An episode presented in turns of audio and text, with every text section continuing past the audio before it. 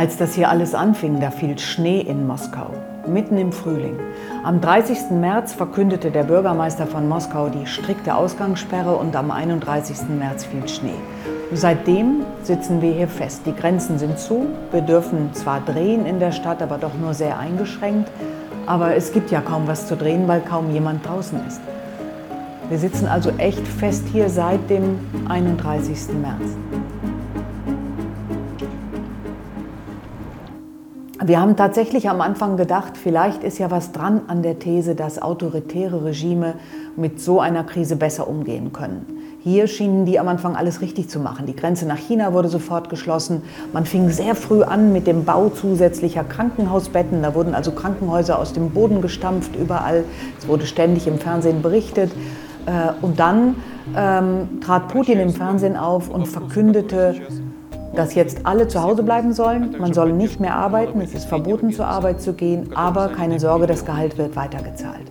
Und das äh, war möglicherweise ein richtiger Schritt, aber er war nicht richtig verkündet und nicht konsequent genug, weil viele Leute das so verstanden wie, hey, arbeitsfrei bei voller Bezahlung, das ist ja nochmal ein neuer Urlaub. Und prompt, wirklich am Tag nach der Verkündigung, äh, waren die Straßen voll raus aus der Stadt. Es waren überall Staus. Die Leute fuhren aufs Land, fuhren ans Meer, fuhren in die Berge. Hunderte Flieger gingen raus aus Moskau und äh, in, die, in die Urlaubsgebiete am Schwarzen Meer und verteilten das Virus erstmal so richtig. Und es lag dann an den Gouverneuren und Bürgermeistern, die mussten dann ganz schnell die Notbremse ziehen. Ich erinnere mich noch daran, dass die ganz knallhart gesagt haben, wir chartern jetzt Maschinen und alle Touristen werden zurückgeschickt. Und der Moskauer Bürgermeister hat eben sofort gesagt, und alle bleiben jetzt zu Hause und es gibt eine ganz strenge Ausgangssperre. Das heißt, wenn man jetzt auf die Straße will, braucht man so einen elektronischen Pass und zwar für jeden einzelnen Gang. Und es sind nur zwei Gänge pro Woche erlaubt.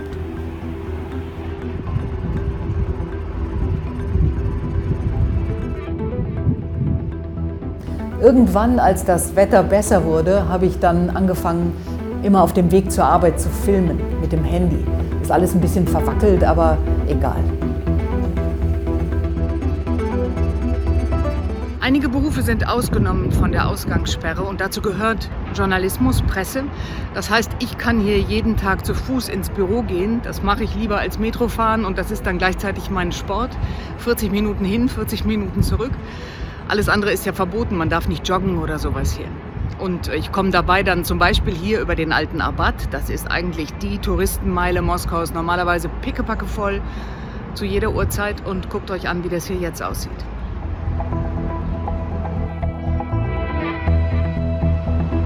Überwacht wird der Lockdown mit Gesichtserkennung. Die Kameras hängen hier an jeder Ecke. Abstand halten war hier lange überhaupt kein Thema. Aber seit gestern hängt hier in meiner Unterführung dieses Schild. Tatsächlich.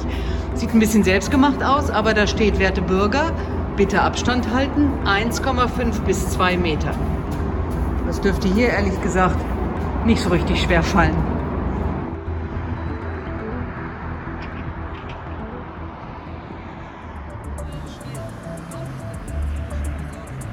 Wir wägen im Moment sehr ab, was ist es wert, welche Information und welche Geschichte ist so wichtig, dass wir sie jetzt wirklich drehen müssen und möglicherweise Leute gefährden. Wir versuchen alle Menschen draußen auf der Straße zu interviewen. Wir haben Interviews vom Balkon geführt schon mit Leuten. Da ist meine Kollegin Christina, unsere Producerin, ist auf ein Auto geklettert und mit der langen Tonangel hat sie dann äh, ein Interview geführt mit ähm, einer Frau, die auf dem Balkon stand. Wir haben auch mit einer Frau auf dem Balkon telefoniert. Die stand mit ihrem Telefon am Ohr und äh, wir haben das Ganze von unten gefilmt. Nicht? Also das sind so Möglichkeiten, die man hat. Ähm, oder wir gehen zu Menschen nach Hause, von denen wir wissen, dass sie es schon hatten, dass sie nicht mehr ansteckend sind. Also wir sind sehr, sehr vorsichtig. Vielleicht ein bisschen übertrieben, aber weil die Situation hier so unklar ist und weil wir in unserem Studio äh, schon einige Fälle hatten, ähm, sind wir übervorsichtig und ähm, denken uns dann lieber halt ein bisschen weniger Bilder haben, aber ein gesundes Team.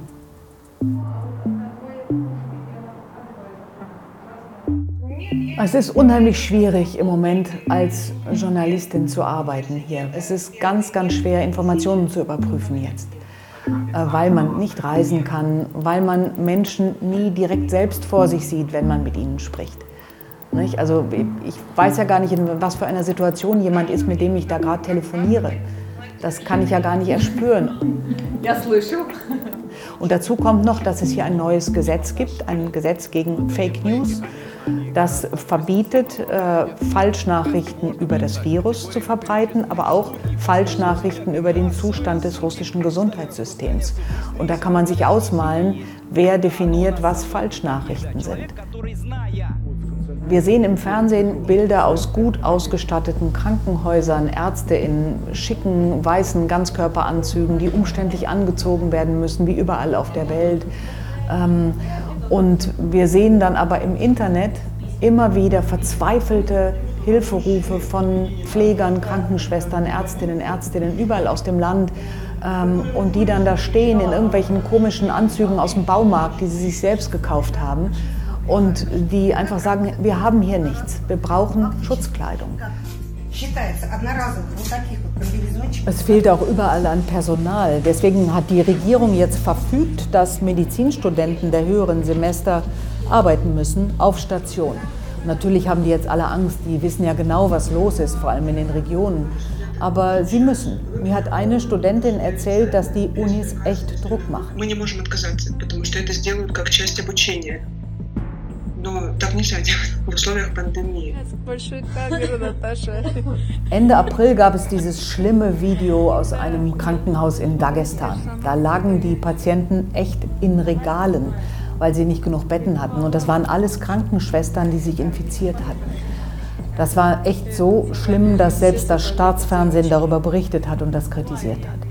Und dann gab es dieses Video einer Notärztin, die sich selbst infiziert hatte, die auch ins Krankenhaus kam und völlig entsetzt das Bett gezeigt hat, in das sie sich legen sollte. Kaputte Bettwäsche, dreckige Bettwäsche. Und die hat dann gesagt, wir helfen der ganzen Welt und können unsere eigenen Leute nicht versorgen.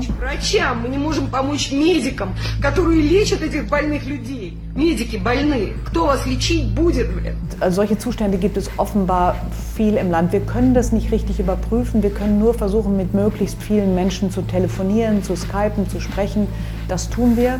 Und in ganz vielen Fällen ist unser Eindruck tatsächlich der, dass es stimmt, dass ganz, ganz viele Krankenhäuser katastrophal schlecht ausgestattet sind.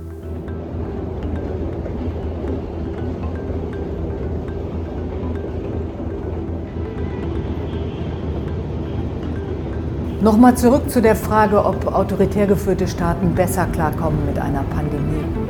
Kommen sie nicht. Das wissen wir jetzt. Denn hier sind die Zahlen explodiert. Seit Anfang Mai haben wir zwei Wochen lang fast jeden Tag mehr als 10.000 Neuinfektionen. Das ist schon echt bedrohlich. Das kommt einem auch irgendwie immer näher.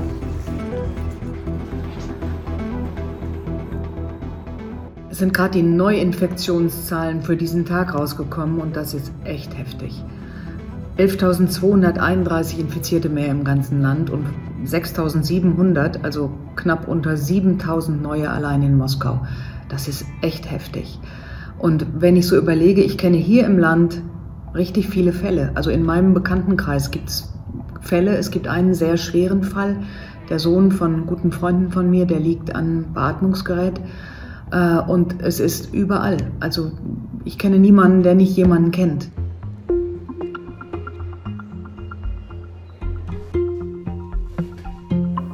Es sterben hier übrigens auffällig wenig Menschen an Corona. Das liegt aber vor allem daran, wie gezählt wird.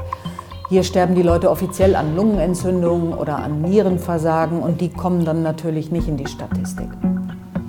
Aber es sterben auch überproportional viele Ärzte und Krankenhauspersonal.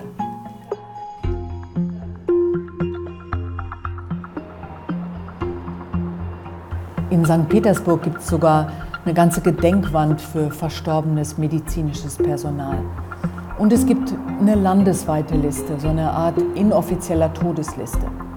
Ich gucke da nicht so gern drauf, weil Ramsan, der Sohn meiner Freunde, ist ja auch Arzt und der wird jetzt schon eine Woche lang künstlich beatmet. Und ich habe immer Angst, dass sein Name da irgendwann draufstehen könnte. Es ist jetzt, wie ich finde, unglaublich bedrückend. Einfach weil die Stadt leer ist. Eine Stadt, die nicht leer gehört, ist leer. Das ist ja ein ganz fremdes Moskau. Die Stadt muss eigentlich leben und pulsieren und plötzlich sind diese riesigen Prospekte einfach menschenleer. Das sieht wunderschön aus und man erkennt die Schönheit der Stadt jetzt erst richtig, aber es gehört nicht so. Da fehlt natürlich was und das ist schon, das ist sehr bedrückend.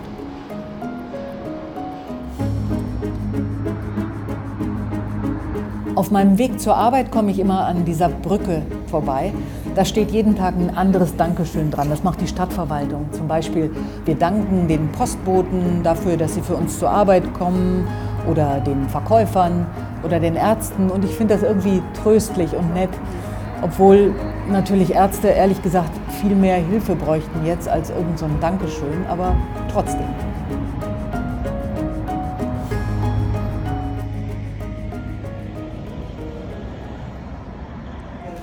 Es gibt noch ein Gespräch, das hängt mir immer noch nach. Mit einer jungen Unternehmerin war das, Anastasia Tatulova. Die betreibt eine Restaurantkette, super erfolgreich und eine Bäckerei. Die Bäckerei darf immer noch arbeiten, aber die Restaurants musste sie wegen des Lockdowns alle schließen, aber sie muss die Gehälter weiter bezahlen und die Löhne. Und äh, das ist natürlich unglaublich schwierig. Trotz staatlicher Hilfen schafft das kaum ein Unternehmen. Als wir sie besuchten, waren sie gerade dabei, irgendwelche neue Plätzchen zu testen und Anastasia war total verzweifelt. Sie sagte, ich weiß überhaupt nicht, wie ich das machen soll, die Löhne bezahlen. Ich habe nie Geld an die Seite gelegt, ich habe immer alles in den Betrieb gesteckt. Ich habe nichts. Und dann hat sie so einen Satz gesagt, der war wahrscheinlich nicht ernst gemeint, aber mir ging er echt durch Mark und Bein. Dann hat sie gesagt, soll ich denn eine Niere verkaufen oder was? бизнесу говорят, не, ну придумайте что-нибудь, ну заплатите как-нибудь. А как-нибудь? Ну, я что должна делать? Почку продать или что?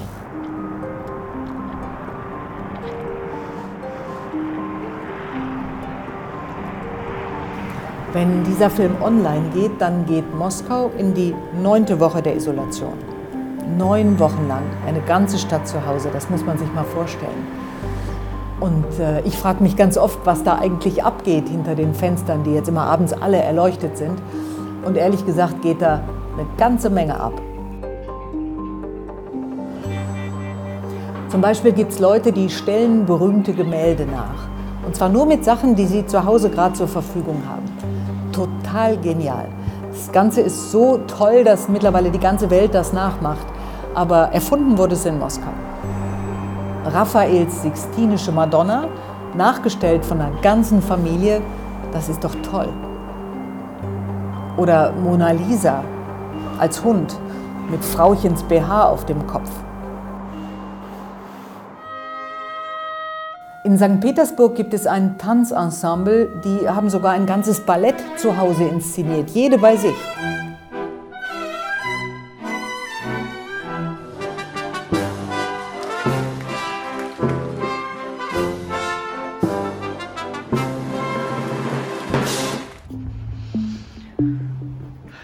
Wohne ja auch in so einem Mietshaus und immer wenn ich abends nach Hause komme, begrüßt mich Lydia Ivanovna. Das ist unsere Dejurnaya, so eine Art Concierge. Eigentlich wechselt sie sich mit einer Kollegin ab, aber die Kollegin ist nicht mehr gekommen seit dem Lockdown. Und Lydia wohnt jetzt also seit Ende März da, in so einem kleinen Kabuff am Eingang bei uns, schimpft wie ein Rohrspatz, sagt, Corona soll weggehen, aber irgendwie erträgt sie ihr Schicksal auch. все хватает, э, хочется, чтобы вот эта вся хуйня ушла, и все. Но она не уйдет так быстро. Это она пришла к нам на года. Das ist etwas, was mir immer wieder auffällt hier. Die Leute fügen sich in ihr Schicksal. Das heißt nicht, dass sie sich mit allem abfinden. Es gibt immer auch Rebellion, aber irgendwie bei Dingen, die man eh nicht ändern kann, fügen sie sich einfach und stehen es dann durch. Wie Lydia Ivanovna.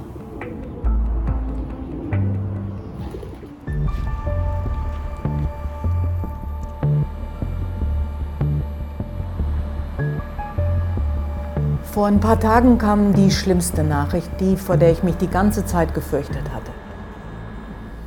Ramsans Name war auf der Liste. Ich habe es gesehen, noch bevor seine Eltern mich anrufen konnten. 37 ist er geworden. Ich kannte ihn seit dem Tschetschenienkrieg. Die ganze Familie war damals geflüchtet und die, sie lebten in so einem Zugabteil. Ramsan war 16, er war eine richtige Leseratte, hatte immer ein Buch in der Hand und hat uns damals schon erzählt, dass er Arzt werden will.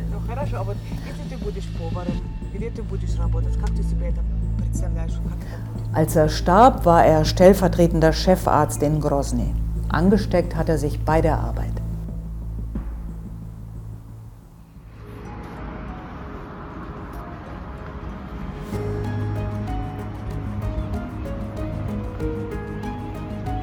Glaube, ich habe noch nie so wenig in die Zukunft geplant wie im Moment. Aber es geht ja auch gar nicht anders. Und irgendwie hat das auch alles was Gutes, dieses ganz andere Moskau. Zum Beispiel blüht ja jetzt der Flieder und man kann ihn riechen. Das habe ich überhaupt noch nie erlebt. Und man hört die Vögel in der Stadt, weil es so still ist. Der Lockdown hat auch was Gutes.